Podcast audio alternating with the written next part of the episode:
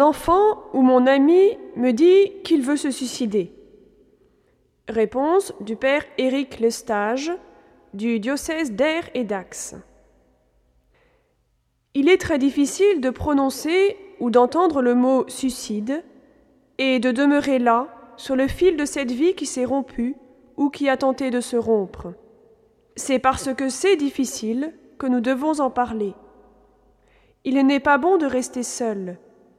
Il n'y a aucune honte à dire qu'un jeune a pris cette route, fût-il notre enfant. Oui, nous sommes gênés, parce que nous ne comprenons pas, ou parce que nous pensons parfois qu'une de nos dernières paroles, un de nos derniers gestes, l'a mené sur cette route. Et si c'était plus compliqué que cela? Et si ce geste touchait cette partie de nous qui est la plus intime, et qui pense que nous sommes tout-puissants et transparents? Pourrions-nous, ensemble, nous dire que l'autre est un mystère, que notre propre enfant est un mystère? Celui qui vit à côté de moi, dans ma maison, je n'aurai jamais fini de le connaître.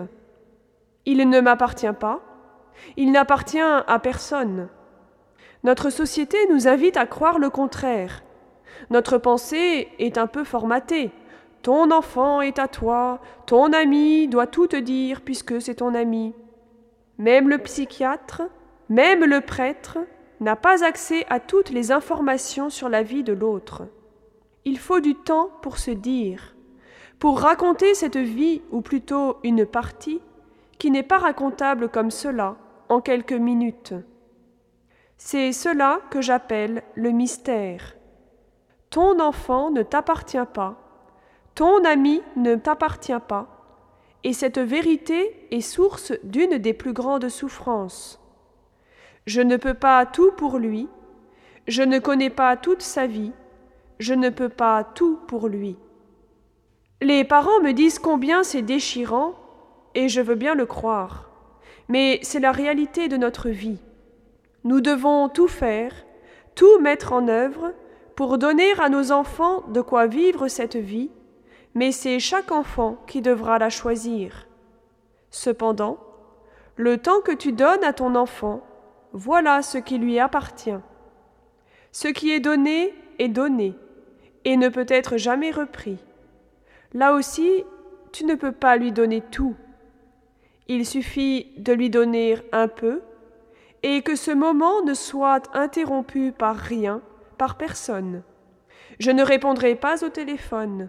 Je suis avec toi, rien ne pourra interrompre ta parole ou ton silence, je suis là pour toi. Ce que vous avez donné est dans la mémoire de votre enfant. Rien ne pourra le lui enlever. Soyez-en sûrs. Peut-être cependant que ces mots ne vous suffisent pas. Vous voulez faire plus? Vous auriez désiré l'aider plus, l'écouter plus, le comprendre plus. Vous auriez voulu savoir pourquoi. Nous sommes ici sur le chemin de l'amour. L'amour ne voudrait connaître aucune limite, l'amour veut toujours plus. Aimer, c'est vouloir que l'autre vive et vivre à côté de lui. Pouvons-nous entendre que ce désir n'est pas toujours réalisable jusqu'au bout?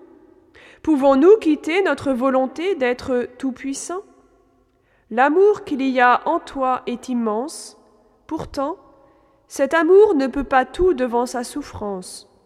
Il se propose, il ne peut pas tout balayer sur son passage. Voilà ce qui est difficile à croire. Quand ton ami souffre à cause d'une situation intolérable et qu'il te choisit pour en parler, c'est parce qu'il sait que tu vas pouvoir l'aider. À deux, on est plus fort.